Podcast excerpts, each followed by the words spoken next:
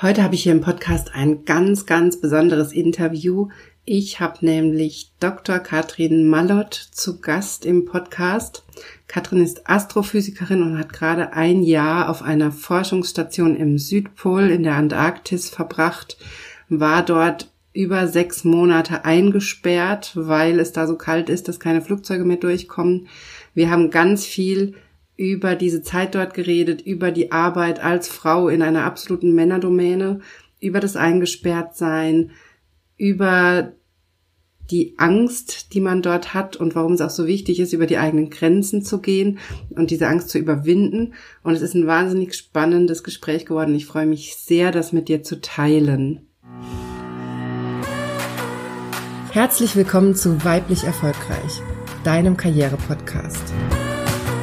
Hier geht es darum, wie du deiner Karriere einen neuen Kick gibst und endlich zeigst, was du kannst. Ich wünsche dir ganz viel Spaß bei dieser Episode.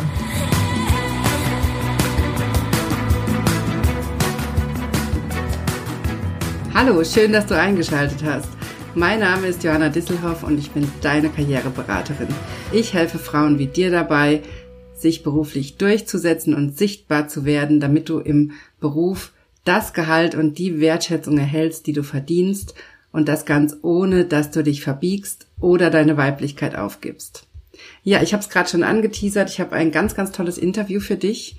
Bevor es mit dem Interview losgeht, es ist wirklich sehr ermutigend geworden. Wir haben gerade am Ende des Interviews ganz, ganz viel noch über Mut, über Angst, über die eigenen Grenzen gesprochen und darüber, warum es so wichtig ist, ein Mindset zu entwickeln, mit dem man über die eigenen Grenzen hinweggeht und sich persönlich entwickeln kann und wie viel das auch mit Freiheit zu tun hat und wie gut man sich danach fühlt und wie sehr es einem hilft, in das eigene Glück zu kommen.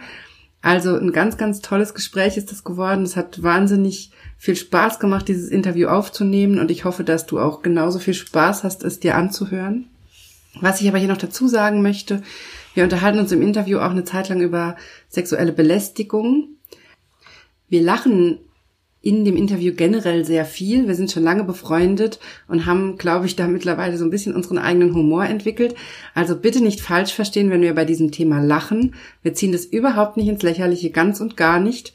Das Thema ist uns sehr ernst und genau aus dem Grund habe ich jetzt auch beschlossen, dass es nächste Woche im Podcast endlich eine Folge zum Thema sexuelle Belästigung gibt.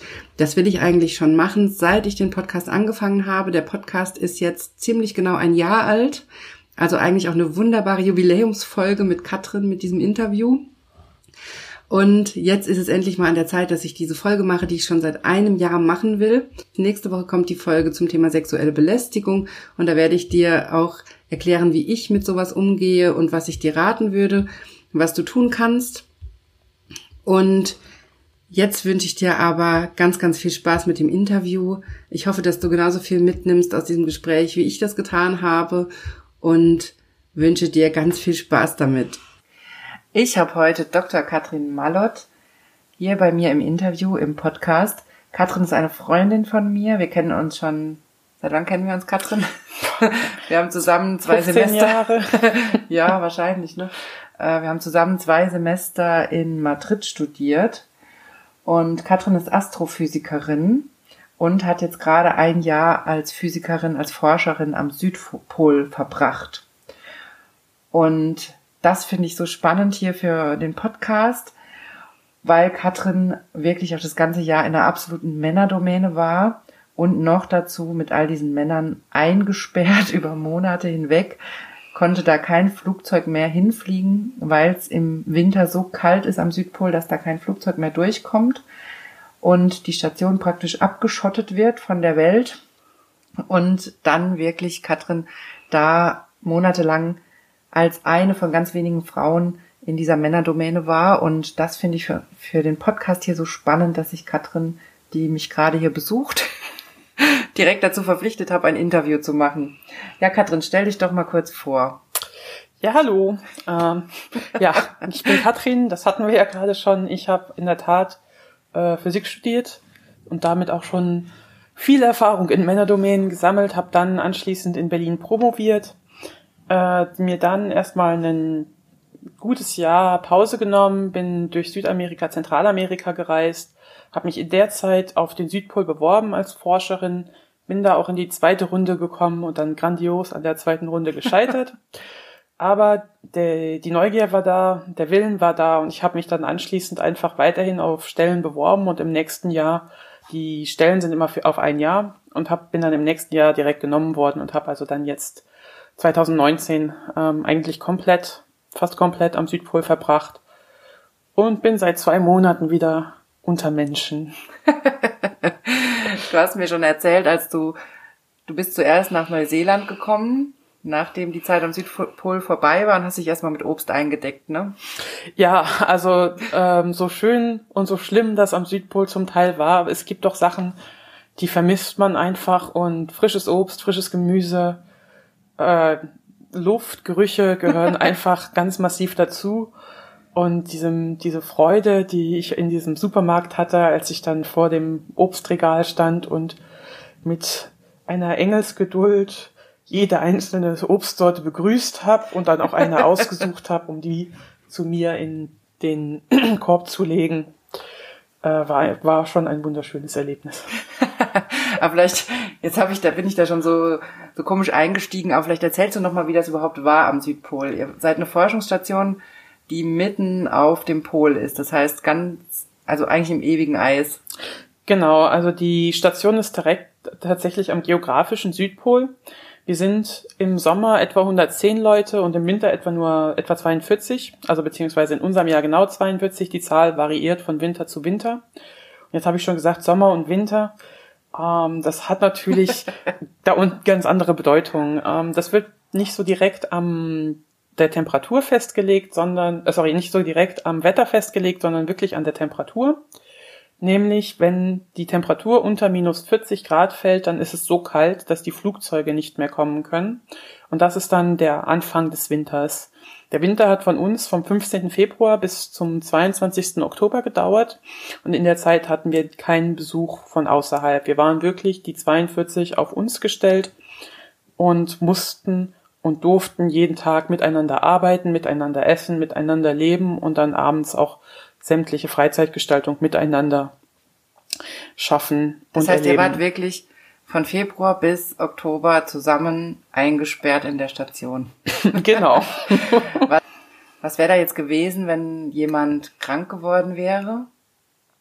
Also wir haben natürlich ein medizinisches Team da, äh, wir haben einen Arzt und eine Krankenschwester da, die sich um kleinere Probleme und auch größere Probleme, sofern sie sich zutrauen, kümmern.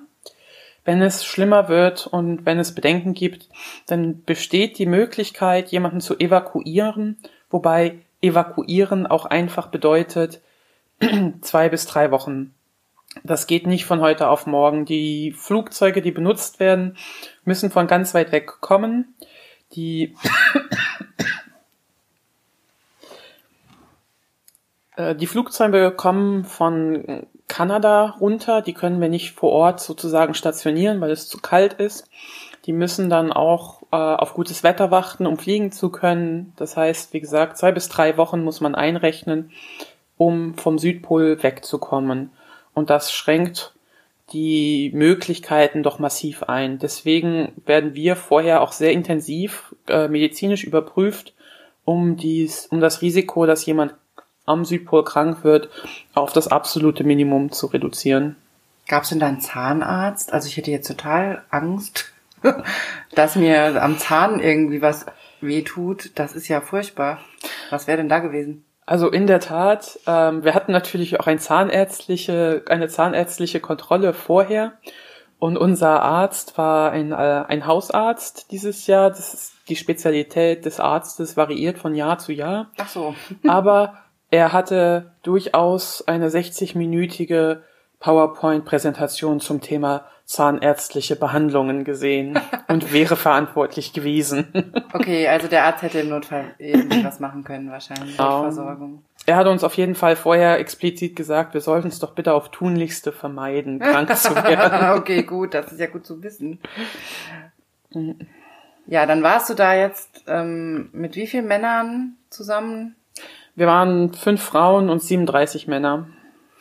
Wie war das so als Forscherin alleine unter so vielen Männern? Ja, wie gesagt, also ganz ungewöhnlich ist das Szenario für mich nicht. Es ist auch in der Physik leider so, dass in ganz vielen Bereichen die Frauenquote ungefähr zehn Prozent beträgt. Da waren wir ganz gut dabei diesmal wieder. ähm, es war ein ganz faszinierendes Erlebnis für mich, vor allem weil es einfach auch kulturell sehr anders war. Äh, Frauen in der Männerdomäne in Deutschland habe ich ganz anders erlebt als jetzt Frauen in der Männerdomäne in den USA, weil dies. Ja, da muss man vielleicht dazu sagen, ich weiß nicht, ob wir es gesagt haben, du warst auf einer amerikanischen Forschungsstation und da waren sowieso nur ganz wenige Deutsche dabei, ne? Zwei Gen noch, oder? Ja, genau. Ja. Also die Forschungsstation ist amerikanisch und somit müssen die allermeisten Angestellten dort auch eine amerikanische Arbeitserlaubnis haben und damit äh, ist die Zahl der Nicht-Amerikaner sehr begrenzt. Das waren in der Tat außer mir noch zwei weitere Deutsche dort und das waren die einzigen Ausländer für die Amerikaner. Ja, das fand ich ja jetzt gerade spannend. Du hast schon angedeutet, es war ganz anders, als du es so aus dem deutschen Kontext kennst. Als Frau in der Männerdomäne, was waren denn so die Unterschiede? Erzähl mal. Also für mich war es in Deutschland eigentlich schon immer so, dass alle Leute gesagt haben, Frauen haben keine Nachteile in der Männerdomäne, das ist alles etabliert, das ist alles akzeptiert jetzt habt euch nicht so, während jetzt in den USA die Leute ganz. Das wurde dir wahrscheinlich von Männern gesagt, oder? Ja. während in den USA die Männer ähm, sehr bedacht darauf waren zu sagen, ja, die armen Frauen, die haben das natürlich ganz schwer, aber wir haben ja schon so viel für die Frauen gemacht und überhaupt ist es ja jetzt so, dass die Frauen so viele Vorteile haben, dass es eigentlich die Männer sind, die benachteiligt sind. Oh, das ist natürlich auch schön. Das fand ich auch immer wieder charmant. Was war denn so deine größte Herausforderung in der Männerdomäne? Ah, das ist eine gute Frage. Ähm, ich hatte schon häufig den Eindruck, dass hm, wie so, wie so viele über mich hinweggeredet wird äh, meine Meinung einfach ignoriert wird, als würde ich zu leise reden. Und ganz am Anfang gab es auch so Situationen, wo es dann hieß, naja, äh, du kannst ja dann dafür sorgen, dass die anderen pünktlich sind, du kannst ja dann gucken, dass das alles organisiert ist, wo ich dann wirklich in so eine Sekretärinrolle abgedrängt werden sollte, die mich halt einfach nicht interessiert. Und da muss ich sagen, das fand ich. Ja, da bist du auch eigentlich überqualifiziert. Ja, ja es sagen. ist auch einfach überhaupt nicht meine Rolle. genau. Und auch nicht der Job, für den du eingestellt wirst. Ne? Genau. Ne? Ja. Und was ich da als, als sehr positiv und sehr schön in Erinnerung habe, ich habe in dem Augenblick gar nicht so richtig realisiert, was passiert. Und da ist eine, eine Kollegin von mir eingesprungen und hat dem ganz vehement widersprochen und hat ganz klar gesagt, kann Gott verdammt jeder selbst dafür sorgen, dass er pünktlich ist. Sehr gut. Das war eine Kollegin, die das, das auch eine... durchschaut hat, dass, dass das gerade hier schief geht. Das genau. finde ich einen ganz, ganz wichtigen Punkt, weil ich das ganz oft im Podcast mhm. sage und auch auf Instagram mhm. und so immer wieder sage, koch nicht den Kaffee in der Veranstaltung. Wenn du nicht mhm. als Sekretärin angestellt bist, ich habe, es ist total super, wenn du mhm. Sekretärin bist und das dein Job ist, dann machst du das. Aber wenn du das nicht bist, dann lass dich nicht zur Sekretärin machen, mhm sondern mach das, wofür du da eingestellt bist. Und da, das finde ich, finde ich jetzt interessant, dass sogar du, die eigentlich schon super viel Erfahrung hat in Männerdomänen, fast in diese Falle getappt wäre, wenn nicht die Kollegin gesagt hätte, Moment mal. Es schleicht sich halt so ein. Es ist ja nur einmal eine äh, kleine Freundlichkeit tun und ruckzuck hat man so mhm. Zusatzaufgaben mhm. am Hals, die mit der eigentlichen Arbeit überhaupt nichts mehr zu tun haben. Und, und das ist gerade so ein Thema, das seit ein paar Monaten auch total aktuell ist, dass Frauen in Familie, in der Familie vor allem so diesen Mental Load haben, mhm. dass sie so diese ganze emotionale Arbeit machen. Und das klingt ja auch so ein bisschen danach, dass du da direkt auch dafür zuständig bist, die ganze Struktur zu machen, die Organisation und am besten noch dafür zu sorgen, dass sich jeder wohlfühlt und einen Kaffee mhm. hat. Und dass die Frau mhm. gleich so diese Rolle kriegt. Mhm. Wobei ich sagen muss, beim Kaffee war die Aufgabenverteilung sehr fair. Also es war immer der, der aus dem Raum rausgegangen ist, der dem anderen Kaffee mitgebracht hat. Ich meine natürlich den Kaffee auch immer nur bildlich, ne? Aber ja. ich finde es sehr, sehr spannend, dass tatsächlich auch das gerade passiert. Ähm, so wie man das kennt, ja. ja. Ja, ich meinte das jetzt auch als Beispiel. Es ist, es ist passiert einfach unterbewusst. Da ist keiner da, der dir sagt, der aktiv darauf schielt, den Frauen eins reinzuwirken. Es ist einfach so etablierte Rollen, Spielchen auch, die dann eben einfach weiter propagiert werden, wo sich keiner was bei denkt. Und bei anderen Sachen und eben wie bei dem sprichwörtlichen Kaffee scheint es zumindest die, das Bewusstsein mittlerweile da zu sein. Kaffee ist nicht unbedingt Rolle der Frau, machen wir gleich. Aber dann, ja, du kannst ja mal dafür sorgen, dass alle pünktlich zur, zur Konferenz kommen. Also könnte man sagen, die, die Amerikaner geben sich dann schon Mühe, indem sie dich nicht Kaffee kochen lassen, aber es ist dann schon gut gemeint, aber es äh, geht dann irgendwie trotzdem schief. Ja. Und wie war's? Wie war es beim Thema sexuelle Belästigung? Hast du da auch Erfahrungen gemacht oder waren die da alle so super korrekt? Ja, das ist auch wieder so ein Thema, wo ich hinterher gedacht habe, es ist eigentlich traurig. Wir hatten über ähm, eine Zeit lang in der Tat Probleme mit einem Kollegen und er kam abends dann zu mir, weil in dem Bereich das Problem auf der Station ist eigentlich ganz massiv, dass du Arbeit und Freizeit nicht trennen kannst. Das ist eine ganz einzigartige Situation, dass die Leute, mit denen du arbeitest, auch zwangsläufig die Seite sind, mit denen du abends nach der Arbeit noch Zeit verbringst. Und der, und mit denen du frühstückst und mit denen ich frühstück und, und Abend isst. Mit denen ich dann nachts den Gang runter schnarchen höre. Also man kennt sich und diese Person hat sich tagsüber im Beruf immer total korrekt verhalten und war eigentlich eine ganze Zeit lang auch relativ beliebt. Und in dem Augenblick, wo dann Alkohol im Spiel war, ging das überhaupt nicht mehr. Dann kam der zu einem und äh, wollte Sex von dir. Und ich habe das auch erlebt und er kam zu mir und sagt, hast, willst, äh, hab, Sex, hab Sex mit mir. Und dann habe ich Nein gesagt und dann ist er weggegangen. Und da war das Thema für mich auch abgehakt. Er kam dann natürlich zwei Wochen später besoffen wieder an.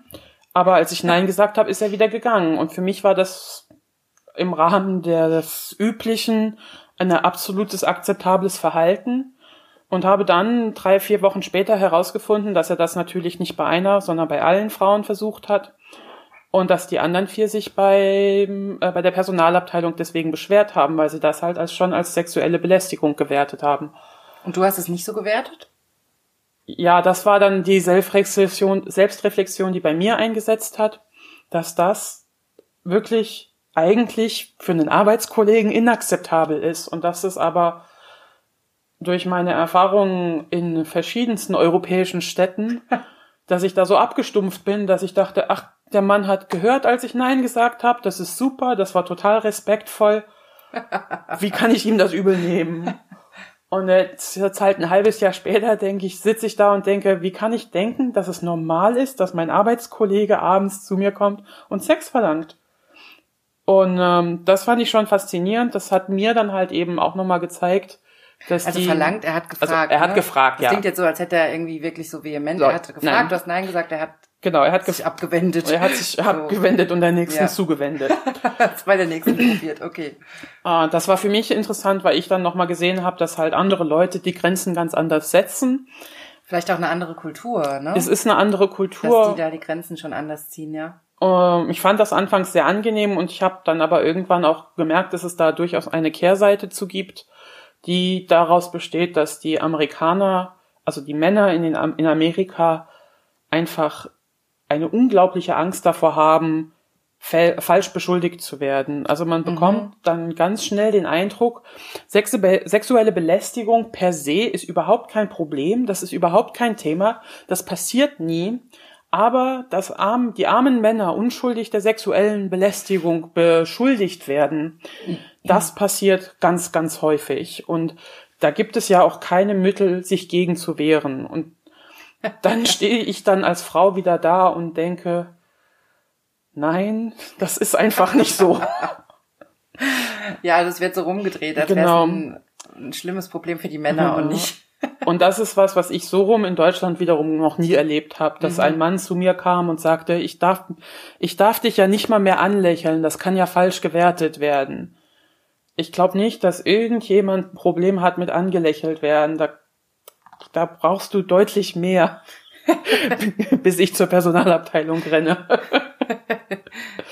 Aber das ist wirklich, also die, die haben Angst und das, das tut mir dann auch irgendwo leid für die Männer, weil Angst, also keiner sollte Angst haben müssen im, in, in einer Arbeitsumfeld. Ja, stört wahrscheinlich auch das normale Zusammenarbeiten, weil wenn man jetzt mal sieht, ihr wart über 40 Leute mhm. und davon war einer, der, der die Frauen belästigt hat und offensichtlich waren ja alle anderen korrekt. Ja, also das fand ich sehr schön. Ich habe mich dann bei Freundinnen, also nicht Freundinnen, sondern wirklich Freundinnen beschwert und eigentlich auch nur gesagt, der ist komisch. Wenn ihr mich allein mit dem seht, kommt mich äh, erlösen. Ah, und doch, tatsächlich, okay. Also bleibt in der Nähe, sagen wir es mal so. Nicht, ich habe Angst, dass der mir was antut, mhm. aber ich bin jetzt auch nicht scharf darauf, mit dem alleine mhm. auf dem Flur zu sein. Und da war gleich sehr viel Unterstützung da. Und da war auch überhaupt kein Anzweifeln oder Hinterfragen da. Da war nur komplette Unterstützung, was ich wiederum interessant fand, weil dieselben Leute, die mir dann absolut 100% Unterstützung zugesagt haben, die waren, die behauptet haben, es gäbe ja gar keine sexuelle Belästigung, es werden ja nur die Männer, die falsch, äh, fälschlich beschuldigt werden. Okay. Also es, es ist zum Teil sehr widersprüchlich, sagen wir es ja, mal so. Klingt sehr komisch, aber ja, klingt sehr merkwürdig. Mhm. Aber in dem Moment ist ja erstmal entscheidend, dass du da Unterstützer hast ja. und offensichtlich gab's die dann, ne? Das fand ich ja, das ja. fand ich sehr, also ich habe mich nie unsicher gefühlt und deswegen mhm. will ich halt auch nicht, dass die anderen Männer sich unsicher fühlen müssen aufgrund dieser doch etwas für mich surrealen Angst, äh, fälschlich beschuldigt zu werden. Es kann natürlich auch daran liegen, dass ich als Frau halt genau weiß, dass ich jederzeit von irgendwem blöd angemacht werden kann. Aber die als Mann, die halt niemals jemanden blöd anmachen würden, sich nur vorstellen können, dass was ihnen widerfahren kann, halt eben so eine falsche Beschuldigung mhm. ist. Und da so ein bisschen ein Tunnelblick entsteht. Mhm. Ja, das, ja. Das, ähm, wie war es denn generell so dieses Gefühl, wirklich da monatelang eingesperrt zu sein. Ja, es ist schon auch eine psychische Belastung. Also ich denke, das wird ähm, dadurch, dass wir zum Großteil zum ersten Mal dieses Erlebnis hatten, waren wir am Anfang alle total aufgeregt und haben diesem ganzen Abenteuer halt auch mit viel Freude äh, entgegengeblickt. Und das hält sich die ersten zwei, drei Monate, dann passiert auch immer noch was, die Sonne geht immer ein bisschen weiter unter, man sieht die ersten Sterne, man sieht den Mond zum ersten Mal. Und wenn man dann so Richtung August, September geht, dann ist das schon lange dasselbe. Du hast die Sonne ewig nicht mehr gesehen. Es ist aber auch noch richtig lange hin, bis es vorbei ist. Und dann setzt schon so ein bisschen Frust ein, Müdigkeit, Unmut und auch eine ganze Reihe von Gefühlen, die wahrscheinlich irgendwie mit Mangelerscheinungen und Vitaminproblemen einhergeht. Und da hatte ich dann persönlich das Gefühl, wir fünf Frauen einfach auch durch die Tatsache, dass wir als Minderheit etwas zusammengehangen haben, konnten offen über unsere Probleme auch reden, konnten offen diskutieren, wie es uns geht und haben dadurch wieder Kraft geschöpft.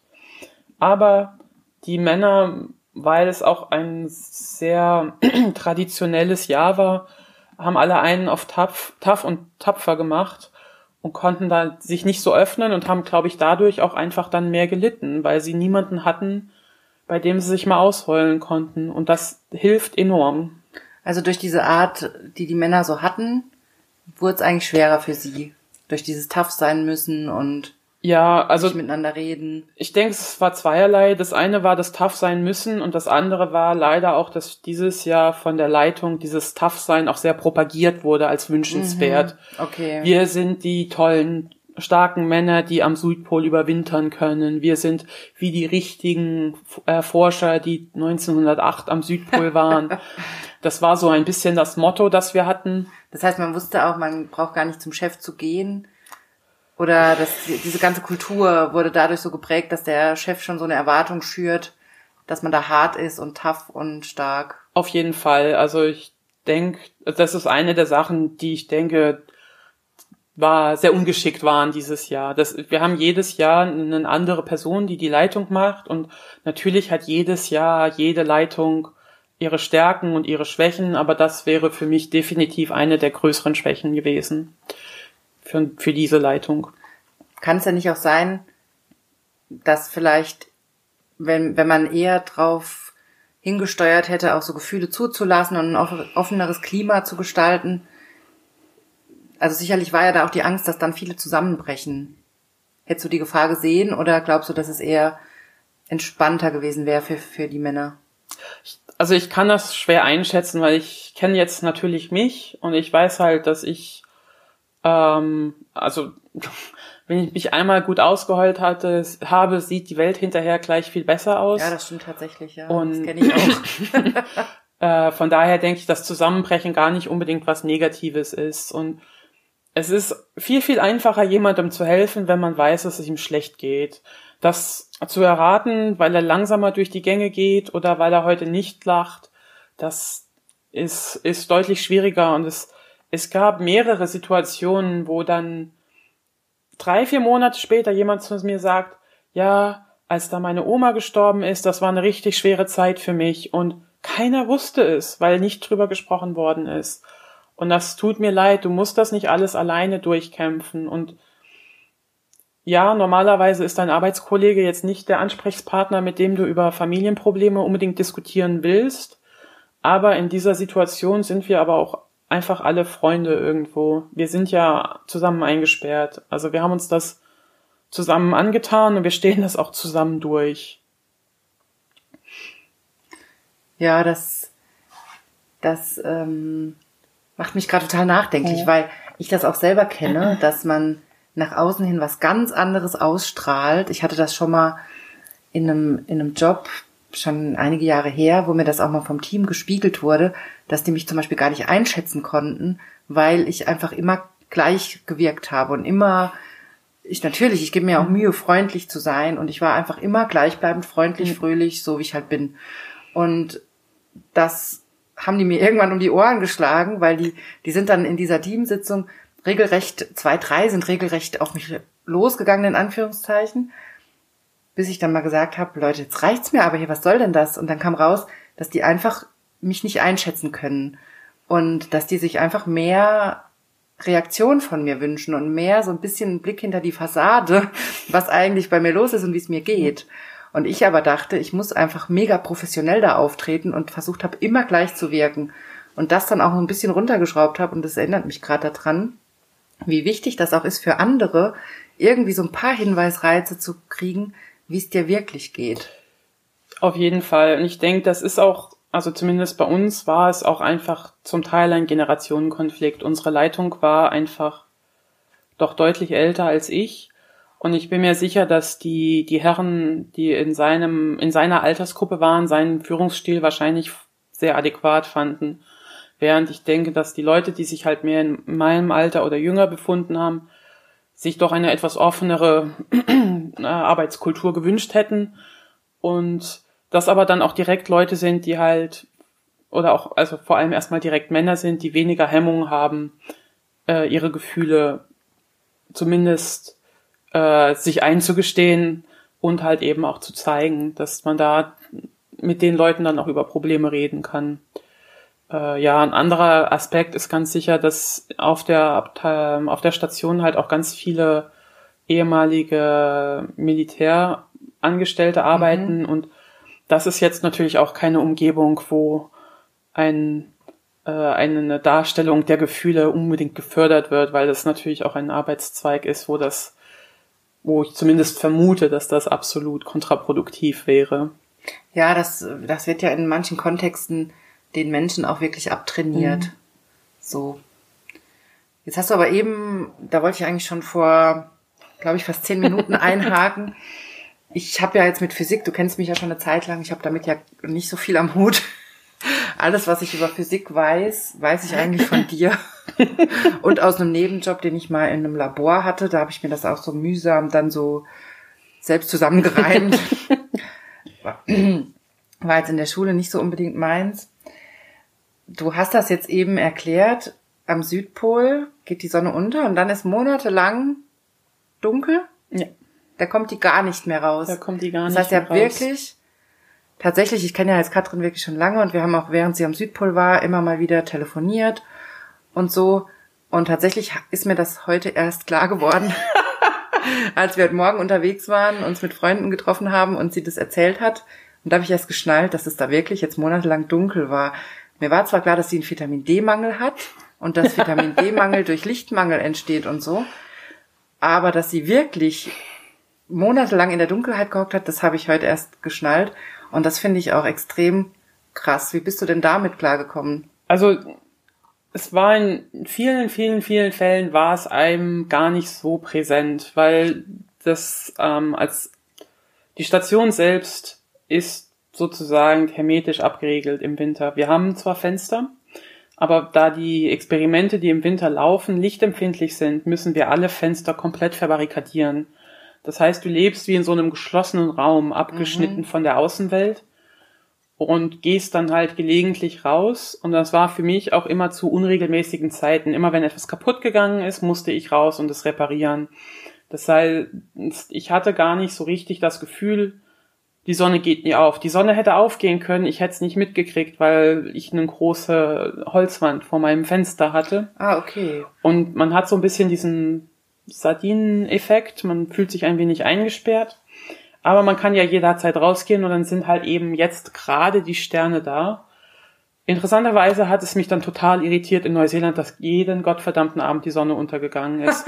Das fand ich total nervend. Das ging gar nicht. Okay, und vorher ist tatsächlich einfach monatelang die Sonne da, genau, ohne ja. dass es dunkel wird. Ja, und das ist eigentlich total angenehm, weil du jederzeit rausgehen kannst. Das ist ganz, ganz häufig sonnig. Wir hatten auch viel Glück mit dem Wetter dieses Jahr, aber ich, ich habe kaum schlechtes Wetter erlebt. Und dann kannst du jederzeit rausgehen und es ist halt vollkommen egal, ob es jetzt nachts um drei oder mittags um drei ist. Die Sonne ist da und äh, ja, Aussicht auch. und wie bist du dann klargekommen? Du hast es eben schon kurz angedeutet, dass nach ein paar Monaten Dunkelheit auch dann du gemerkt hast, du bist im Vitaminmangel und du fühlst dich einfach nicht mehr so gut. Wie hat sich das angefühlt? Also woran hast du das gemerkt? Ich habe das vor allem daran gemerkt, dass ich dann ganz, ganz schlecht geschlafen habe, dass ich mich gewälzt habe, dass ich alle zwei Stunden aufgewacht bin und dann entsprechend in den nächsten Tagen auch vollkommen lustlos und antriebslos war. Äh, hinzu kamen dann noch so, ja, Ängste, die ich jetzt rückblickend als vollkommen absurd abtun kann, wo ich dann auf einmal überhaupt nicht mehr schlafen konnte, weil ich Angst hatte, ich hätte einen Schuh verloren. Mhm. Der Schuh ist nicht so wichtig. Und äh, es gibt Ersatzausstattung und das hat mich umgetrieben in der Nacht, bis ich dann am nächsten Morgen erstmal wieder richtig wach geworden bin und mir selber sagen konnte, du hast zwei Paar Schuhe. Also es ist alles nicht so schlimm. Also du, du bist da richtig so, die hast die ganze Nacht da mit zu tun gehabt und kamst gar nicht da raus. So ich, nee, man kommt dann nicht so richtig raus und entweder man braucht jemand anderen, der einen rausholt oder man, man schläft dann halt doch nochmal ein und dann wacht man morgen mit einem etwas klareren Kopf auf und kann sich dann die Schuhe anziehen und feststellen, ach guck, es sind doch zwei. Okay, und das, das du hast dann gemerkt, wenn du deine zum Beispiel Vitamin hm. D-Tabletten genommen hast, dann ging es dir wieder besser. Ja, also ich kann ehrlich gesagt nicht sagen, ob das ein reiner Placebo-Effekt war oder nicht, aber es war wirklich so, dass ich diese Vitamin D, ich hatte hochdosierte Vitamin D-Tabletten, die man nur einmal die Woche nehmen sollte. Und wenn ich so eine Tablette genommen habe, habe ich hinterher drei Nächte geschlafen wie ein Baby. Und das hat mit Sicherheit auch damit zu tun, dass ich fest daran geglaubt habe, dass das Problem Vitamin D war. Es gibt natürlich jede Menge andere Mangelerscheinungen, die ähnliche Symptome hervorrufen. Aber ich habe dran geglaubt, dass es das Vitamin D ist und deswegen hat das Vitamin D dann auch geholfen. das Schlafen wie ein Baby, da muss ich ja jetzt mal gleich einhaken. Also so toll schlafen Babys ja gar nicht. Ähm, ich habe ja ja auch gerade so ein Baby. ja. Aber so viel mal zu dem Thema. Aber tatsächlich, ich habe deshalb nochmal mhm. nachgehakt, weil dass ich das auch ganz oft in meinen in meiner Praxis zum Beispiel auch habe, dass die Leute mit solchen Symptomen kommen wie Schlafmangel, ähm, depressive Symptome und, oder auch diese Ängste und sich auch die Ärzte ganz oft damit schwer tun, erstmal die Vitamine zum Beispiel zu checken. Ne? Also Vitamin D-Spiegel, B, B12 und Eisen, das sind so die typischen Verdächtigen, die so in die Richtung mhm. die Symptome machen können. Und deshalb fand ich es gerade nochmal interessant, von dir das zu hören, mhm. weil du bist ja nach so, so langer Dunkelheit definitiv in einem Vitamin D-Mangel. Und du bist ja wahrscheinlich auch immer noch, dein Körper ist ja wahrscheinlich immer noch dabei, das jetzt wieder so aufzuarbeiten. Ja, und ich, also wir hatten das jetzt noch nicht so angesprochen, aber wenn die Flugzeuge nicht kommen, gibt es natürlich auch kein Obst und Gemüse mehr. Also zumindest Ja, stimmt, das haben wir noch gar nicht gesagt, ja. Und da war mit Sicherheit jede Menge Mangelerscheinungen bei mir vorhanden, die meisten halt noch so leicht, dass ich keinerlei Symptome hatte. Es gibt aber zum Beispiel, und das ist auch ganz typisch für, für so, ja, Müdigkeitszeichen, diese Schilddrüsenunterfunktion, die halt ähm, sozusagen am Südpol beziehungsweise auf diesen ganzen Stationen, die halt ein halbes Jahr lang Nacht haben, als mehr oder weniger erwiesen gelten und die halt auch diese, man nennt das T3-Syndrom nach dem Hormon, das da nicht richtig produziert wird. Das sorgt dafür, dass du komplett unzurechnungsfähig wirst, dich an nichts mehr erinnerst, zum Teil Wörter nicht mehr findest, die du schon lange kanntest und einfach ja, das entsteht weich durch den Vitamin D-Mangel, ne? Ich glaube, ja. Diese, diese Störung, die mhm. ihr da Also habt. die Störung ja, aber es gibt mhm. natürlich dieselben Symptome entstehen bei einer Schilddrüsenunterfunktion auch ohne Vitamin D-Mangel. Ach so, okay. Also, also es ist, ja, es gibt jede Menge Möglichkeiten, derartige Symptome zu verursachen, ohne wirklich direkt äh, das für immer zu haben. Das mhm. meiste lässt sich irgendwie häufig einfach auch mit einem Vitamintablette wieder zumindest ankurbeln. Also ich fand es deshalb wichtig, das hier nochmal so zu betonen, weil das, wie gesagt, so oft untergeht und ich in letzter Zeit mich da auch wieder mehr mit beschäftigt habe und das wirklich essentiell wichtig ist, dass die Nährstoffversorgung stimmt, damit man sich auch psychisch gut fühlt. Und Gerade oft denkt Winter. man, ja, genau, und oft denkt man nämlich, dass gerade sowas wie Ängste oder so, dass das immer psychisch bestimmt ist, aber das kann natürlich auch durch sowas entstehen oder verstärkt werden. Und deshalb war es mir jetzt wichtig, das nochmal zu betonen. also für alle, die hier zuhören, mhm. wenn ihr sowas habt, dann auf jeden Fall mal beim Arzt durchchecken lassen. Was ich aber jetzt auch unbedingt, was ich ja super toll fand, das hast du uns ja erst das heißt, in der Zeit, wo du am Südpol warst, hast du mir das ja gar nicht erzählt. Aber das habe ich ja jetzt erst von dir dann ähm, rausgekriegt. Das ist ja praktisch der Ritterschlag für jeden Forscher. Du wurdest von der Sendung mit der Maus interviewt. Ja. Wie kam es denn dazu? Ja, das war wirklich ganz zufällig eigentlich. Wir haben einen Kollegen gehabt, der schon lange Kontakt mit der Sendung mit der Maus hatte und der auch schon immer mal vorgehabt hatte, da wirklich mal was zu zu tun. Und für den war das jetzt aber das letzte Jahr, dieses Jahr. Und dann war auf einmal der Leistungsdruck da. Also wenn nicht jetzt, wann dann? Und so kam es, dass wir die Sachen, die Videos erstmal angefangen haben zu drehen. Und als die Videos dann da waren, hatten wir dann nochmal Kontakt mit der Sendung mit der Maus und die haben das jetzt alles bei sich auf der äh, Webseite hochgeladen. Da kann man also Interviews äh, mit mir und meinem Kollegen sehen. Ich verlinke das auf jeden Fall in den Show Notes. dann könnt ihr euch die Katrin bei der Maus angucken. Ja. ja, und dann haben wir noch so kleine Clips zum Stationsleben, wie es so rund um die Station ausschaut. Ist das auch auf der Seite drauf? Genau, ja. Super. Verlinken wir, dann könnt ihr euch das nochmal angucken, wie es da aussieht, dass man sich das mal vorstellen kann. Und was ich ja auch auf jeden Fall noch super spannend fand, ich bin ja eigentlich ein Verfechter davon, ich weiß gar nicht, ob ich das im Podcast schon so oft gesagt habe, aber wenn nicht, dann wird es jetzt mal Zeit. Ich bin ja eigentlich Verfechter davon, dass man auf der Arbeit keine Beziehung anfängt. Dass man die Finger von Kollegen weglässt. Weil ich finde, das gibt echt viele unnötige Probleme und dann trägt man so das Privatleben in die Arbeit und ich finde es immer besser, wenn man das ein bisschen trennt und sich da auf der Arbeit bedeckt hält einfach. Jetzt weiß ich aber von dir, dass du da deinen jetzigen Freund getroffen hast am Südpol genau, und ja. ihr natürlich seit Monaten da jetzt eine Beziehung geführt habt. Wie ging es dir denn damit? War das schwierig? Ja, also es ist vor allem deswegen schwierig, weil du nie irgendwo privat bist. Ähm, es ist immer so, die Leute, die um dich rum sind, sind ja keine Fremden. Das sind ja deine Kollegen, das sind deine Freunde. Und du, du hast es ganz schwer, mal einen Moment zu finden, wo du einfach nur alleine bist. Und das macht, also als macht einfach schon die Beziehung erstmal komplett kompliziert. Und dann auf der anderen Seite ist es natürlich auch so, dass es dann ganz schnell Spannungen gibt äh, mit deinen Kollegen, wenn die sich übergangen fühlen oder sowas. Wobei ich halt sagen muss, ob du jetzt die Beziehung führst oder jemand was von dir will und du den ablehnst, die Spannungen sind dann dieselben. Ähm, mhm. Du kommst nur, weil du dir vornimmst, keine Beziehung aufzubauen, nicht um diese Spannungen herum.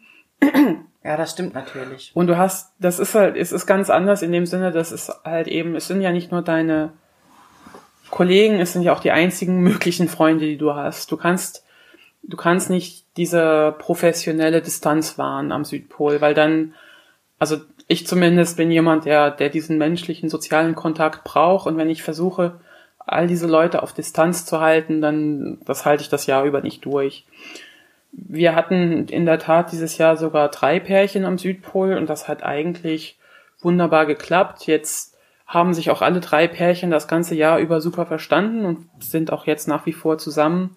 Es gab aber natürlich in der Vergangenheit schon Situationen, wo das ganz anders geendet ist. Und wenn man sich dann im August, wenn die Emotionen eh schon so ein bisschen außer Kontrolle sind und man sich selber nicht mehr so ganz her ist, diese Beziehung auch noch zerbricht, dann kann das sehr schnell eskalieren und da würde ich es auch total verstehen, wenn von der Stationsleitung ein Verbot zum Beispiel ausgehen würde, dass ähm, Pärchen überhaupt kommen.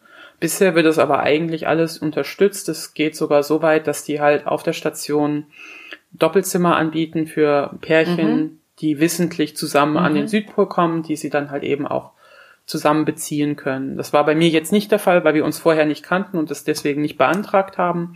Aber wir hatten durchaus Leute, die also das ganze Winter über zusammen in einem Zimmer gewohnt haben. Ja, das ist ja auch, auf der anderen Seite kann man das ja auch kaum jemandem verbieten, ne? Wenn man sich da findet oder wenn man zusammen da hingehen will, ist es natürlich auch Quatsch, das dann zu unterbinden. Mhm. Aber jetzt hast du gerade gesagt, im August war so der, der Gipfel sozusagen. Ich weiß, dass wir da in der Zeit auch mal irgendwann telefoniert haben und da war so richtig Lagerkoller-Stimmung da, da hat man dann so richtig gemerkt, wie alle an ihren Grenzen sind, oder? Ja, es ist, also für mich war es ganz wichtig, dieses. Also nochmal August heißt dann, ihr wart dann seit vier, fünf Februar. Monaten eingesperrt, ja. ne? Genau. Und es, das Problem ist gar nicht so der, dass man so lange eingesperrt war. Es war vor allem dieses, die Tatsache, es wurde langsam wieder Licht am Horizont und man hatte das Gefühl, man hat es jetzt überstanden und musste dann feststellen, August, September, Oktober, es sind doch noch drei Monate, bis ich gehen kann. Also man hatte mit der gesamten Situation so für sich ein bisschen abgeschlossen und saß einfach fest. Und das ist, glaube ich, das, was ganz vielen so nahe gegangen ist, mehr als die Tatsache, dass wir jetzt schon vier Monate hier sind. Äh, das andere, was für, für mich ganz, ganz ähm, hart war letzten Endes, wir hatten den ganze Zeit über äh, sehr motivierte Kollegen, die dann immer mal wieder irgendwas organisiert hatten. Wir haben äh, Weihnachten im Juli gefeiert, wir haben äh, ein Billardturnier organisiert, Fernsehabende, wir hatten jede Menge Sachen mhm. und es gab immer so etwas, wo ich mich drauf freuen konnte. In zwei Wochen ist der Fernsehabend mhm. für den Film. In drei Wochen machen wir hier zusammen Riesenpuzzle.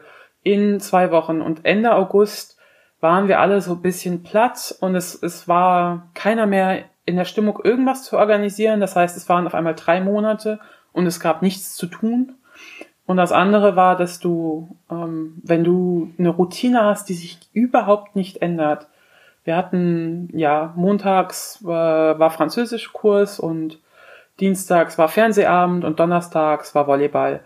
Und ich konnte an einem Donnerstag kein Volleyball mehr spielen. Es war einfach die 45. Woche, an der ich donnerstags Volleyball spielen sollte und das ging nicht mehr. Ich hätte an jedem anderen Tag der Woche Volleyball gespielt, aber dieser Trott der hat mich fertig gemacht. Und das ist auch dann um den Dreh gewesen, wo diese ganzen Aktivitäten, die wir wirklich lange durchgehalten haben, einfach alle kommentarlos abgesagt worden sind, weil keiner mehr Bock hatte.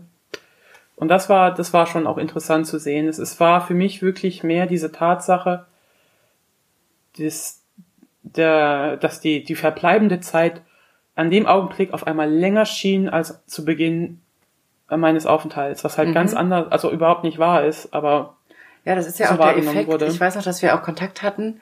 Ihr solltet, glaube ich, Ende Oktober da rausgeholt werden. ja, Und dann hatte sich das wieder verschoben, weil das Wetter nicht mitgemacht Mhm. hat, ne? Und die Flugzeuge ja immer nur fliegen können, wenn eine bestimmte Temperatur ist. ja, Sonst gefriert das äh, Diesel oder so, ne? Da- Also dann kann man nicht fliegen, hast du mir erklärt. Wieder, ähm, ich habe keine Ahnung, warum man da nicht fliegen kann, aber Katrin hat es mir erklärt. Und da war geschrieben, da war nämlich auch sehr eine Krisenstimmung, ne? Weil du hast ja jetzt da eigentlich, du warst da dann über ein Jahr mhm. und solltest jetzt einfach zwei Wochen länger bleiben und dann war das Maß einfach voll, das, ne? Ja, das ging gar nicht mehr. Es war halt auch ein, es, es lag weniger an der Temperatur und mehr an der Tatsache, dass es wirklich äh, schlechtes Wetter war. Wir hatten dann Nebel und am Südpol wird auf Sicht geflogen und bei Nebel ist halt keine Sicht. Mhm. Das heißt, die Flugzeuge können nicht landen. Und du kriegst dann halt jeden Tag gesagt, vielleicht morgen. Und du lebst so diese Hoffnung, dass es vielleicht was wird. Du hast überhaupt nichts mehr zu tun. Du hast mit allen, du hast allen Tschüss gesagt. Du bist halt, du hast alles gepackt. Du, dein Zimmer ist auch nicht mehr dein Zimmer, weil es ist ja jetzt leer. Und vielleicht morgen. Okay, du sitzt also auf Vielleicht gepackten morgen. Koffern und Ja, also- wartest jeden Tag. Bei uns war es tatsächlich so, dass wir unsere Koffer sozusagen schon eingecheckt hatten. Ich habe also aus meinem äh, Carry-on-Gepäck gelebt. Ach so, okay, du hast also wirklich nur noch so ein bisschen Handgepäck gehabt. Genau, also ich meine, ich Oh, wusste, okay. dass das passieren kann, deswegen waren in meinem Handgepäck Klamotten für Mhm. fünf Tage. Aber es war wirklich so, dass wir, also drei Stunden bevor wir fliegen sollten, haben wir die Absage gekriegt, dass das heute nichts mehr wird. Oh. Und dann haben sie, hieß es vielleicht morgen, und dann hieß es, nee, vielleicht morgen, nee, vielleicht morgen. Und dann geht man auch irgendwann zum Meteorologen und sagt, hör mal, wir hören hier immer morgen, was sagst du? Und er sagt dann, ja, vor Donnerstag wird es nix. Ah, okay. Und das ist dann auch nochmal deprimierend, weil du, du, es ist, es war eine wunderschöne Zeit, aber die Zeit war dann auch einfach zu Ende und diese extra Tage, die ich, ich glaube, es waren zehn Tage, die ich dann im Endeffekt verlängern musste, äh, ja, mit die schlimmsten Tage meines Lebens, weil es, ich wollte nicht und ich konnte mich auch gar nicht dazu bringen, noch irgendwo was Positives in der ganzen Geschichte zu sehen. Mhm, und dann bist du wirklich in der Falle, ne? Dann sitzt du da, du kannst nichts machen, das Wetter ist einfach Genau. schuld. Ja. Es gibt keine Lösung, du kommst da nicht weg, ne? Mhm. Nee, es ist, es Kannst du denn im Nachhinein da irgendwie der Sache was Gutes abgewinnen? Also hast du da im Nachhinein irgendwie, dass du sagen kannst, da habe ich aber irgendeine Stärke draus gezogen für mich oder Ja, nein, eigentlich nicht. Was ich aber sagen kann, Okay. ist, es war echt nicht so schlimm. Also ich, ich war noch wandern mit Freunden und wir, also wir, ich habe schon jeden Tag noch mal irgendwas gemacht, was ich vorher nicht gemacht hatte. Nur mal so Mhm. Abschiedsaktionen gemacht. Und das konnte ich in dem Augenblick so überhaupt nicht wertschätzen. Das war ein, das war jetzt eine Stunde von 24. Wie soll ich die restlichen 24 totschlagen? Und wenn ich jetzt zurückdenke, denke ich, ja, wir haben da festgesessen, aber dass wir doch mal da und da waren, war doch eigentlich sehr schön. Also es hat schon viel mit der eigenen Bewertung und Wahrnehmung zu tun, ne? Dass dann, du hast eigentlich da über ein Jahr lang super durchgekriegt oder überstanden und die letzten zehn Tage werden zur Hölle, weil du das in Weil, deinen ja, Gedanken so drehst, ne? genau. Und da, also ich meine, irgendwo war mir das, glaube ich, unterbewusst schon auch klar, dass ich das mir gerade selber zutue, aber da war keine Hebel für mich, Mhm. mit dem ich das wieder hätte richten können. Da waren einfach die Ressourcen weg. ich war durch. Ja. Ich wollte weg. Mhm. ja, da ist man dann so drauf eingestellt und dann kommt man da Genau. auch nicht raus, ne?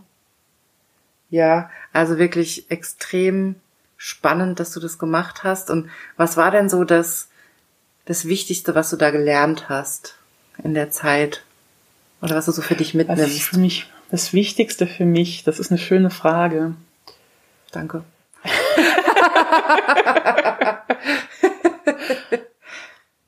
Ja, ich glaube, irgendwo ist es doch auch, man ist immer seines eigenen Glückes Sch- Schmied. Also ich habe ganz viele von den Wiederkehrern gesehen, die also wirklich gelandet sind und gesagt haben, es sind noch 364 Tage, bis ich wieder gehe. Es stimmt nicht, weil du weißt nicht, wann das Flugzeug geht. Und die haben aber zu einem fiktiven Datum, an dem sie weg sein wollten, runtergezählt und waren dann auch total entsetzt darüber, wie lange es sich zieht. Wohingegen, also sie sind angekommen und haben direkt angefangen zu zählen. Genau. Okay. Und die haben sich, die haben sich wirklich selber unglücklich gemacht. Mhm. Und viel von dem, was ich gemacht habe, war jetzt auch nicht so aufregend. Ähm, ich habe Gänge geschaufelt, ich habe Klos geputzt. Und wenn du aber dich hinsetzt und sagst, boah, das ist das erste Mal, dass ich hier die Treppe freischaufeln darf, das ist total cool, weil der Schnee ist eigentlich ganz locker und es geht relativ flockig von der Hand und draußen sind die Sterne, dann macht es auf einmal Spaß. Also es ist eine unglaubliche Kraft, die du hast in deiner Einstellung zu der Aufgabe. Du musst dich da jetzt nicht selbst belügen und dir vormachen, dass äh, Klosputzen geil wäre. Klosputzen das Geiste der Welt ist. Aber wenn du halt dich, also du kannst es dir halt einfach selber so viel schwerer machen, wenn du dich da mit Unwillen dran setzt. Wenn du hingehst und sagst, es dauert 20 Minuten und dann ist es gemacht und dann freuen sich auch meine anderen Kolleginnen, weil wir alle das Bad geteilt haben. Und ich habe jetzt auch wieder dann hier schön die Dusche sauber, dann ist das halt viel, viel einfacher von der Hand zu gehen.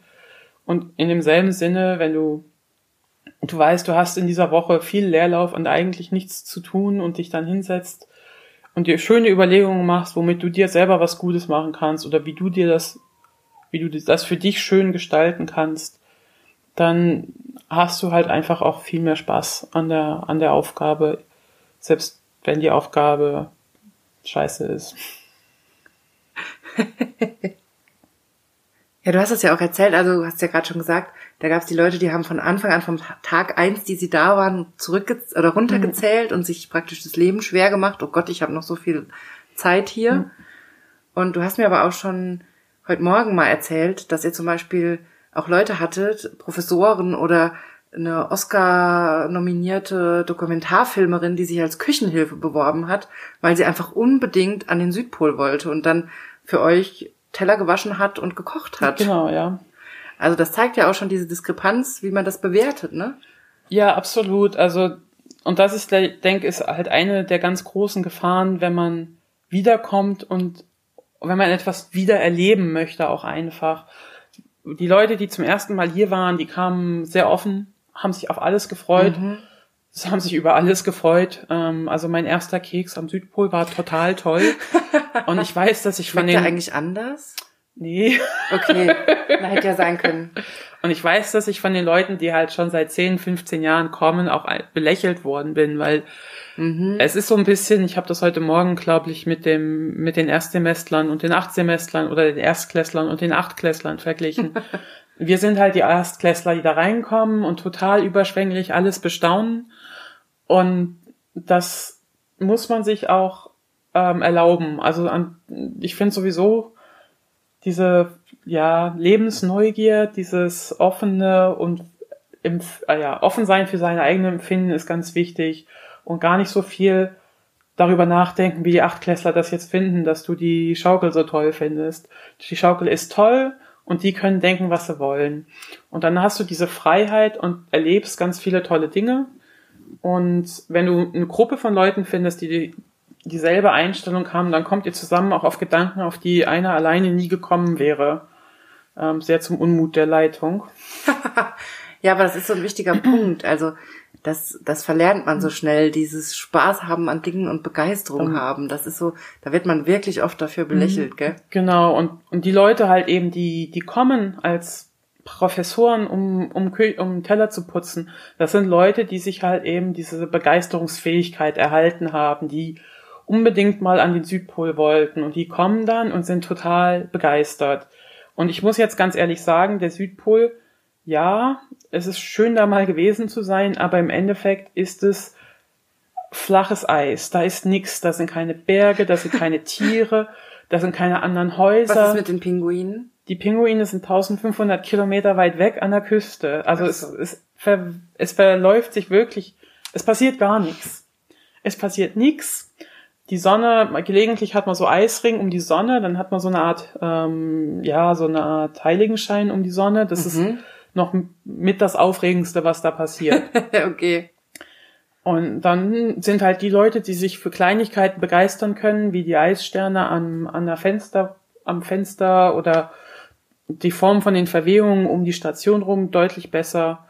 ähm, mental deutlich stärker als die Leute, die halt nur da sind, um ihren Job zu machen oder nur da sind, um sich selbst irgendwas zu beweisen. Und also ist die Begeisterungsfähigkeit auch so ein, so ein wichtiger Faktor, um da gut durchzukommen und um widerstandsfähig zu sein? Also ich kann halt nur von meiner Perspektive sprechen, weil ich das, und das war für mich ganz, ganz wichtig, ja. Das mhm. war für mich, das ist das, was mich wirklich durch diesen Winter, also zu 95 Prozent auch einfach getragen hat. Da musste ich selber gar nicht viel zu tun. Ähm, ich kann, ich habe halt das Glück, dass ich leicht für jeden Mist zu begeistern bin. Und alles, was dann kam, war toll und aufregend und neu und toll und aufregend und neu und toll. Und dann so flog das auch so an mir vorbei, die Zeit, weil es, es war ja immer was Neues im, am Horizont. Und damit bist du, fährst du auf jeden Fall gut. Ich bin sicher, es gibt andere Typen, die das anders bewältigen.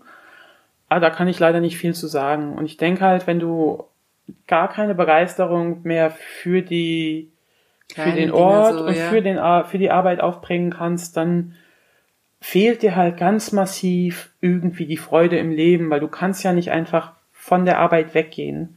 Du kannst ja nicht von diesem Ort weggehen. Das heißt, du, du bist da und nichts, was da ist, macht dir mehr Freude. Und das stelle ich mir eigentlich ziemlich, ja, elendig vor, dass du dann da sitzt und wirklich zu Hause die, die die Tage runterzählst, weil nix, nix Schönes mehr da ist. Und das ist Aber hast du denn einen Tipp, wie man diese Begeisterung auch so ein bisschen kultivieren kann, wenn man jetzt vielleicht nicht gerade der Typ ist, dem das so im Schu dem das so zufliegt?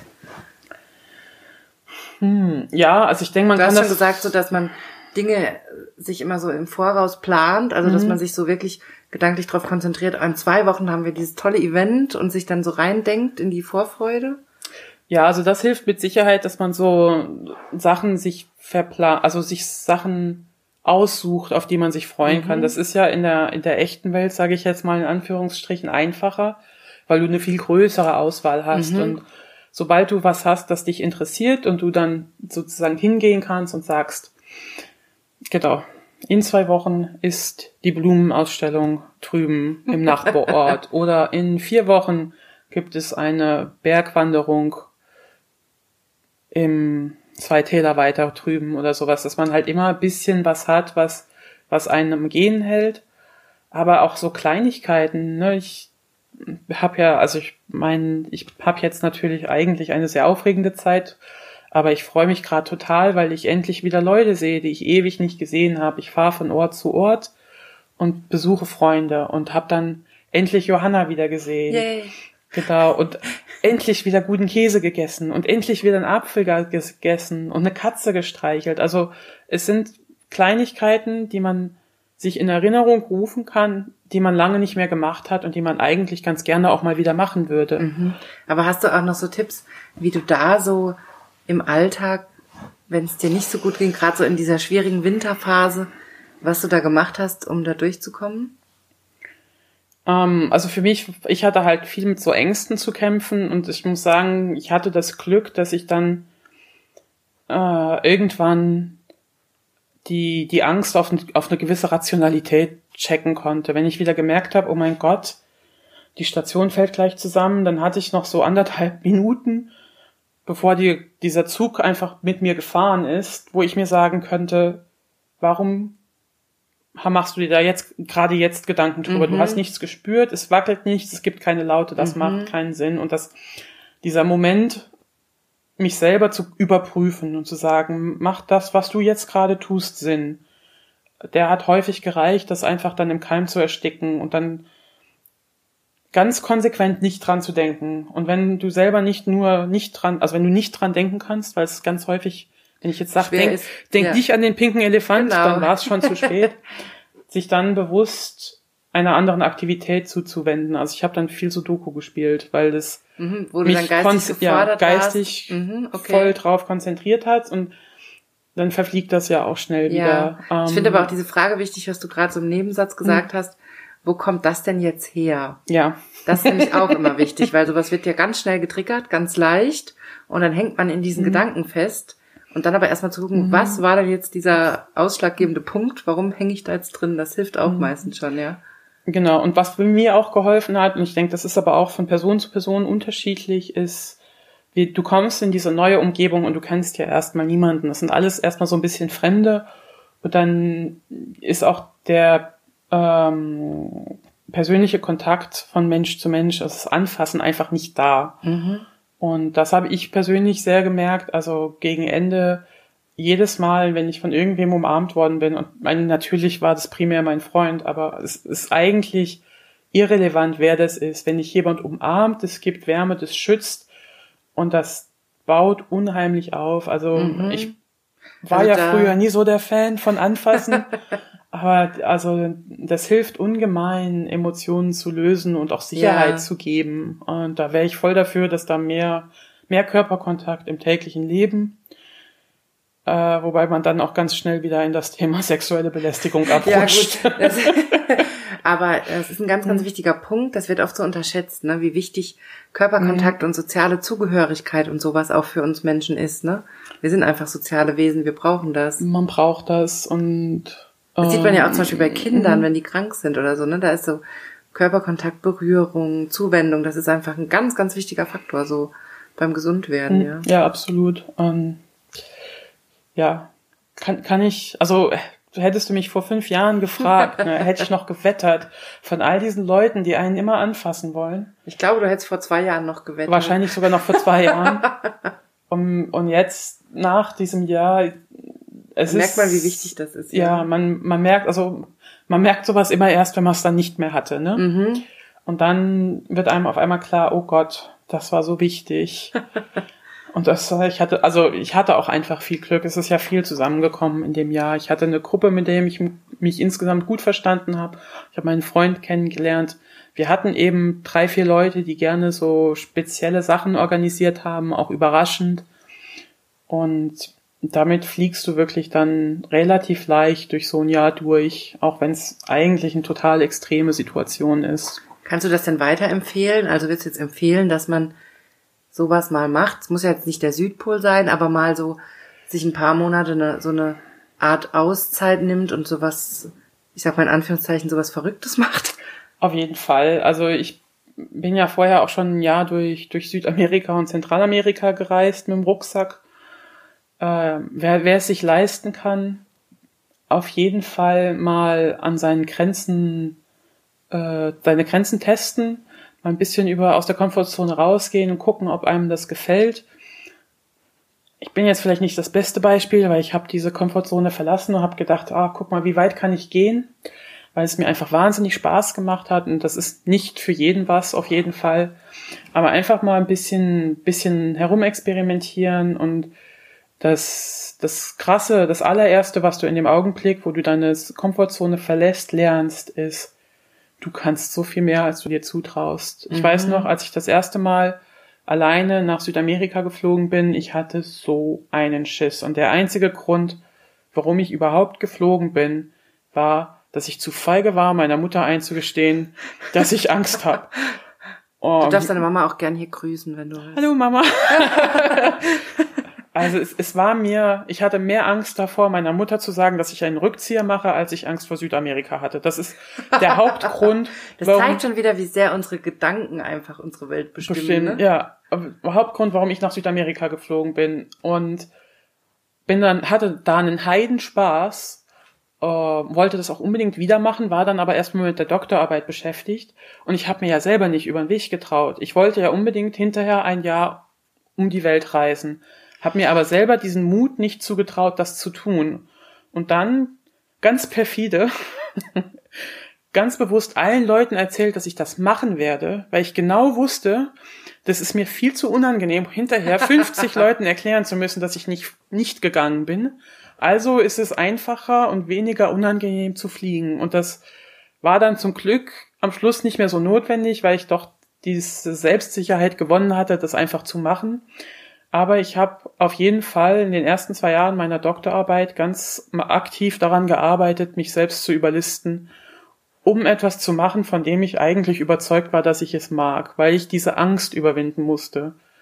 Und wenn man das einmal, oder also einmal reicht vielleicht nicht, aber wenn man das zwei, dreimal gemacht hat, dann lernt man halt eben auch, dass man selber mehr kann, als man sich zugetraut hat und dass man in so Situationen allgemein besser abschneidet, als man es sich zugetraut hätte. Und damit bist du auch einfach viel freier. Also haben es jetzt nicht angesprochen, aber ich, mein nächster Plan ist es jetzt halt nach Kanada zu emigrieren und damit dem Visum und der Job und, und, und, und, und. Da wäre ich halt vor vier Jahren auch vor Angst erstmal wieder umgekippt und einfach vollkommen überfordert gewesen mit all diesen Aufgaben, die plötzlich auf mich zukommen.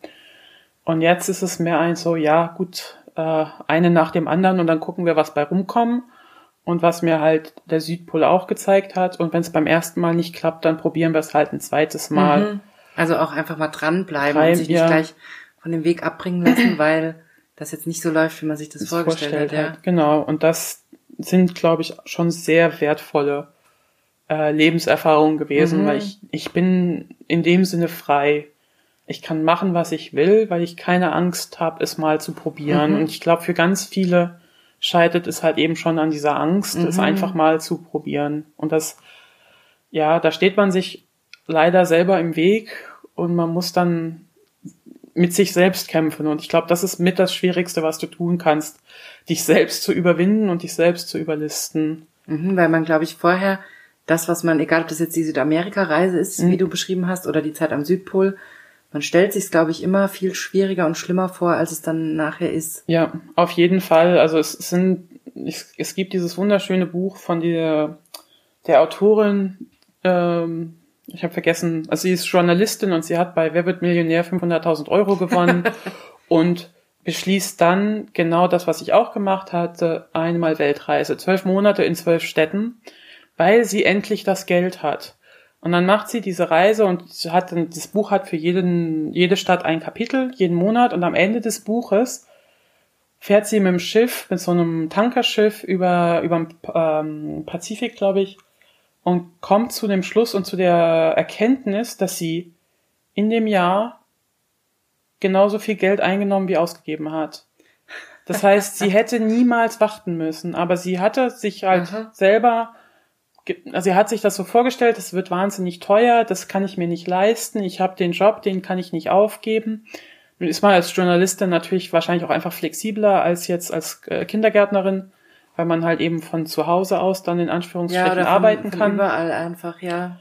Aber die, die hat hinterher auch gesagt, dass was einen ärgert, also nicht ärgert, aber die Erkenntnis ist halt, ich hätte das vor 25 Jahren machen können. Mhm. Das wäre überhaupt kein Problem gewesen. Ich hätte nicht auf den Günther Jauch achten müssen. Und äh, das war ganz gut, dass ich das Buch gelesen habe, weil damit, das hat auch nochmal geholfen, diese Südamerika-Reise anzustoßen dann. Ja, ich glaube, so Gedankenexperimente helfen immer extrem. Ich habe zum Beispiel mich selbstständig gemacht, mich getraut, weil mhm. mir ein Kollege in einem Job mal gesagt hat, der war kurz vor der Rente und ich habe sehr gern mit ihm zusammengearbeitet und der hat mir mal gesagt, wissen Sie, ich hatte vor 30 Jahren die Chance, die Stelle zu wechseln und das und das zu machen. Und ich hätte das furchtbar gern gemacht. Mhm. Und dann habe ich mich aber nicht getraut, weil ich hier so einen sicheren Job habe und verbeamtet bin. Und ich bereue es bis heute, weil ich einfach nicht den Mut hatte mhm. und weil ich mich bis heute frage, wie wäre denn mein Leben dann gelaufen? Und das hat mich immer so beschäftigt und das mhm. war so der Grund, wo ich gedacht habe, ich kündige jetzt den sicheren Job und ich probiere es jetzt einfach, weil ich will nicht mit 65 da sitzen und denken, was wäre denn gewesen, wenn ich es doch gemacht hätte. hätte ja. Ich will es einfach machen und dann weiß ich's. Mhm. Da habe ich letztens mit einer Freundin noch mal drüber gesprochen, weil es ging auch um um Glücklichsein, um Glücklichkeit und eine Sache, die mir halt eben dieses Trauen ermöglicht hat, ähm, ist, ich treffe meine Entscheidungen. Ich brauche mich nicht zu wundern, was mhm. wäre, wenn, weil ich diese Entscheidung willentlich und nicht aus Angst getroffen habe, sondern halt eben aus der Situation heraus.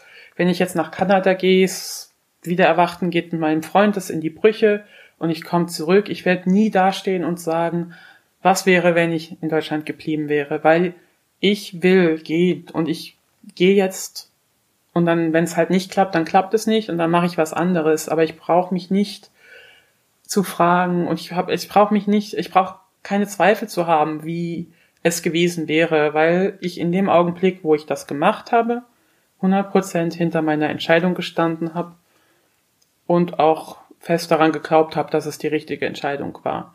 Es Ich wird glaube, nicht immer die richtige sein. Ja, aber ich glaube, der Unterschied ist ja auch der, dass du eine, aktiv eine Entscheidung triffst und eben nicht aus Angst und Ja. irgendwie gesellschaftlichen Konventionen oder sonst irgendwas da bleibst, wo du bist.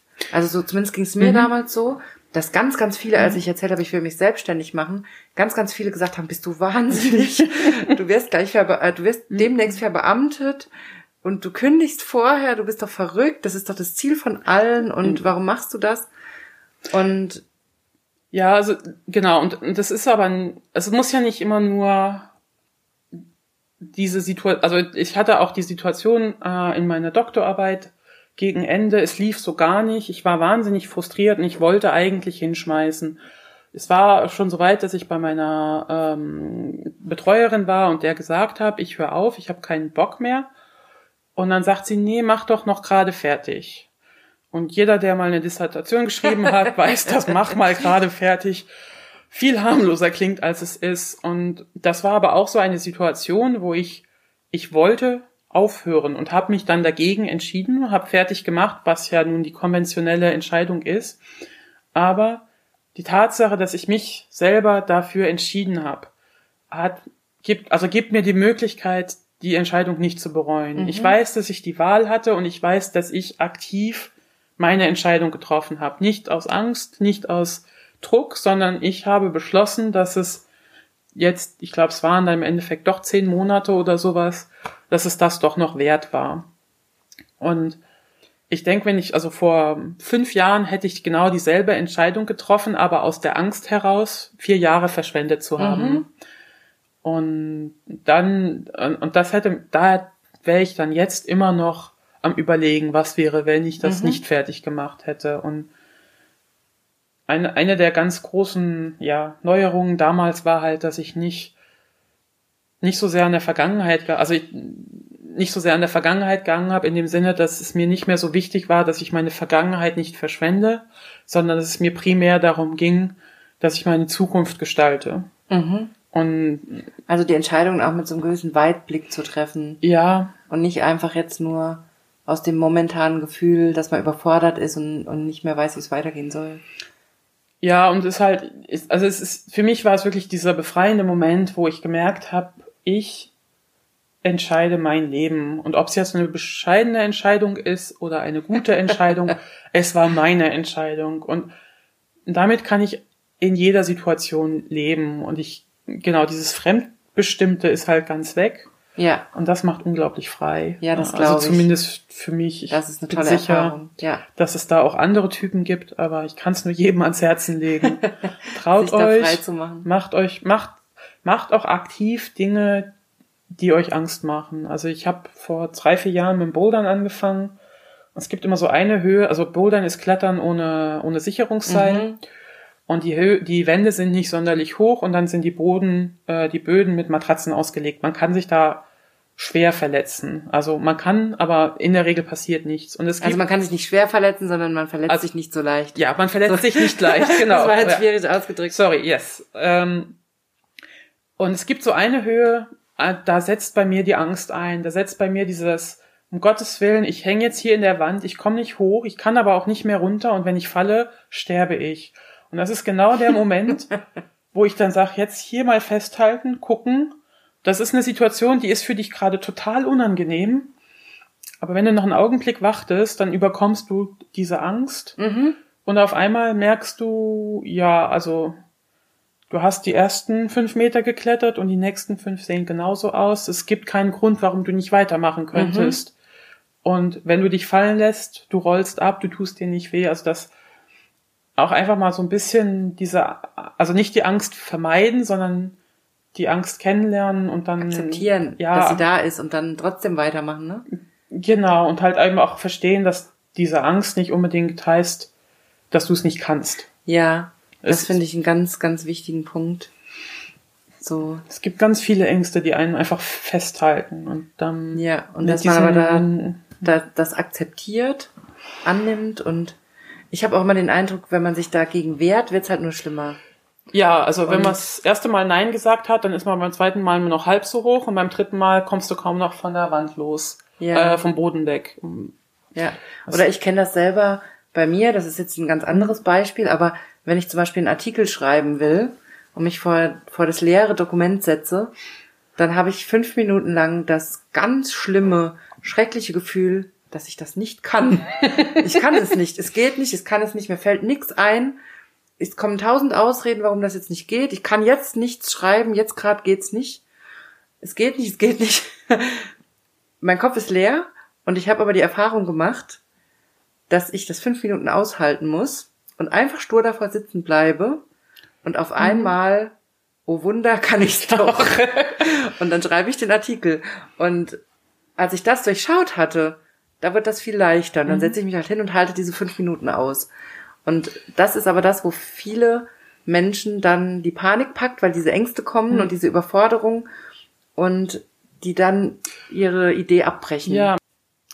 Ja, stimmt, da stehen man sich dann leider selbst im Weg. Das ist auch irgendwie ein, mit ein Grund, warum die Männerdomäne wohl immer noch eine Männerdomäne ist, weil viele Frauen bei dem Gedanken, in eben diese Domänen einzusteigen, genau diese Panik fühlen und die Panik für gerechtfertigt halten und es dann gar nicht erst probieren. Mhm.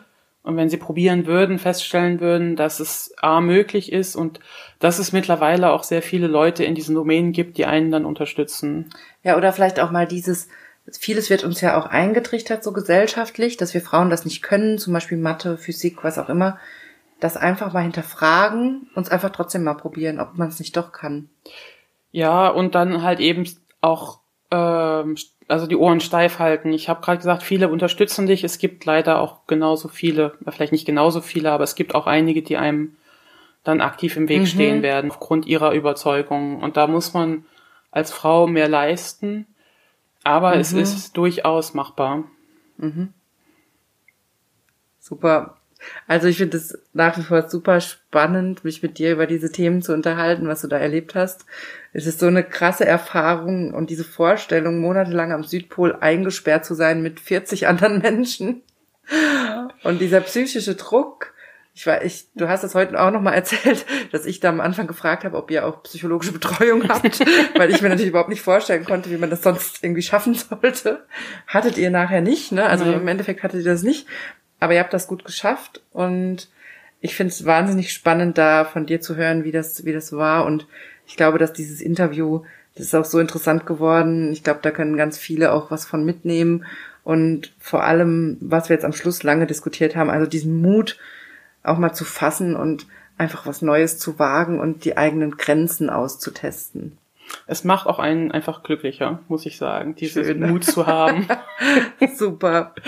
Ja. Ja, liebe Katrin, vielen, vielen Dank für dieses tolle Interview. Hat mich sehr gefreut. Dass du all das mit uns teilst. Wie gesagt, ich verlinke euch den Link zur Sendung mit der Maus mit Katrin. Und wir verlinken auch noch das Buch, was Katrin angesprochen hat. Da kann sie noch mal raussuchen, wie die Autorin heißt. Dass, wer das äh, sich angucken will, sich das noch mal angucken kann. Und dann wünsche ich dir eine wunderbare Woche. Katrin, vielen Dank, ja, dass du da warst. und dir Zuhörer wünsche ich, wie gesagt, eine wunderbare Woche und dann hören wir uns nächste Woche wieder im Podcast.